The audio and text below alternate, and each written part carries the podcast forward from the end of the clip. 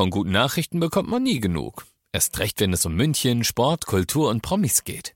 Lesen Sie selbst gute Nachrichten. Heute in der Abendzeitung und auf abendzeitung.de. Abendzeitung. Die ist gut. 95.5 Charivari, das München Briefing, Münchens erster Nachrichtenpodcast. Mit Heiko Seringer und diesen Themen.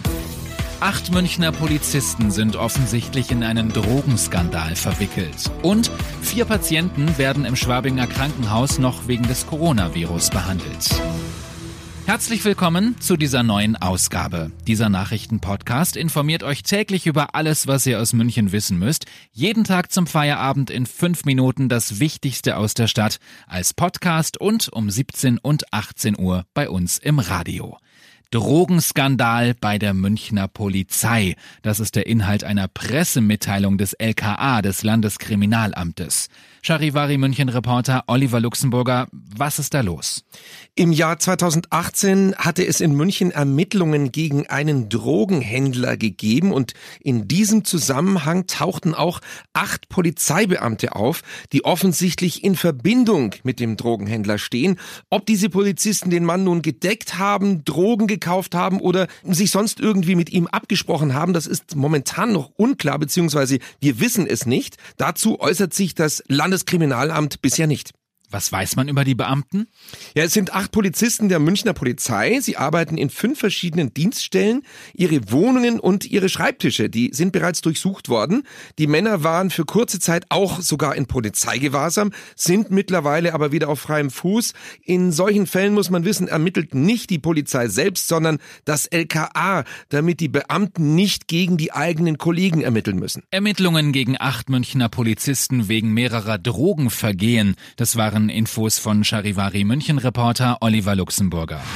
Immer mehr Coronavirus-Patienten werden in München aus der Klinik entlassen. Jetzt sind es nur noch vier Corona-Patienten im Schwabinger Krankenhaus. Ihnen geht es gut, sie haben so gut wie keine Symptome. Neuinfizierte gibt es seit Tagen nicht mehr. Alle Fälle in Bayern stehen im Zusammenhang mit dem Autozulieferer aus Stockdorf im Kreis Starnberg. Da hatte sich ja ein Mitarbeiter bei einer chinesischen Kollegin angesteckt.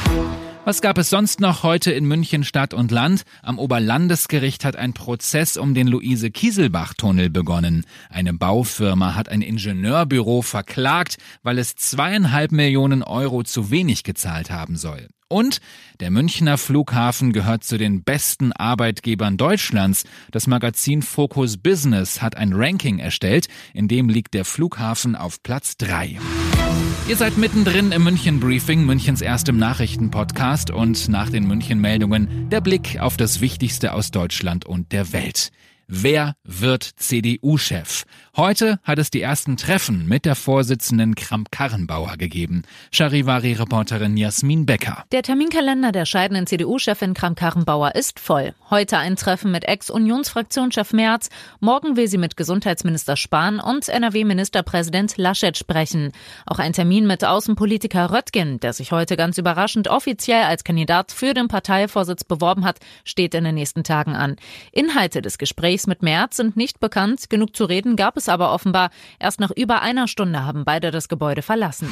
Wie geht es weiter in Thüringen? Gestern Abend hat der bisherige Ministerpräsident Ramelow von der Linkspartei seine Vorgängerin von der CDU vorgeschlagen. Sehr ungewöhnlich. Charivari-Reporterin Petra Kieling. Linke, SPD und Grüne zeigen sich offen für den Vorschlag, mit dem Ramelow auch seine ehemalige Regierungsfraktion völlig überrascht hatte. Die CDU muss sich in der Regierungskrise bewegen, fordert fordert linke Landeschefin Susanne Hennig-Welsow und sie nennt Lieberknecht eine der wenigen in der CDU, die über Parteigrenzen hinwegdenkt.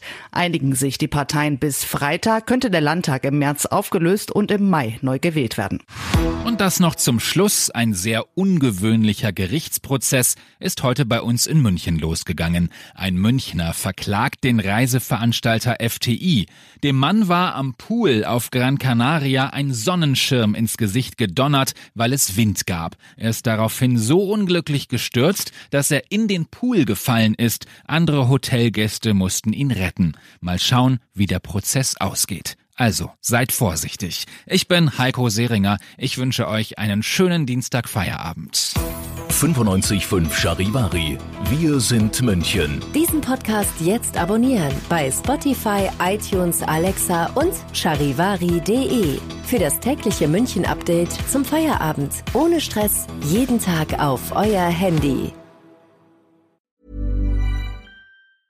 Mom deserves the best, and there's no better place to shop for Mother's Day than Whole Foods Market. They're your destination for unbeatable savings, from premium gifts to show-stopping flowers and irresistible desserts. Start by saving 33% with Prime on all body care and candles. Then get a 15-stem bunch of tulips for just $9.99 each with Prime. Round out Mom's menu with festive rosé, irresistible berry chantilly cake, and more special treats. Come celebrate Mother's Day at Whole Foods Market.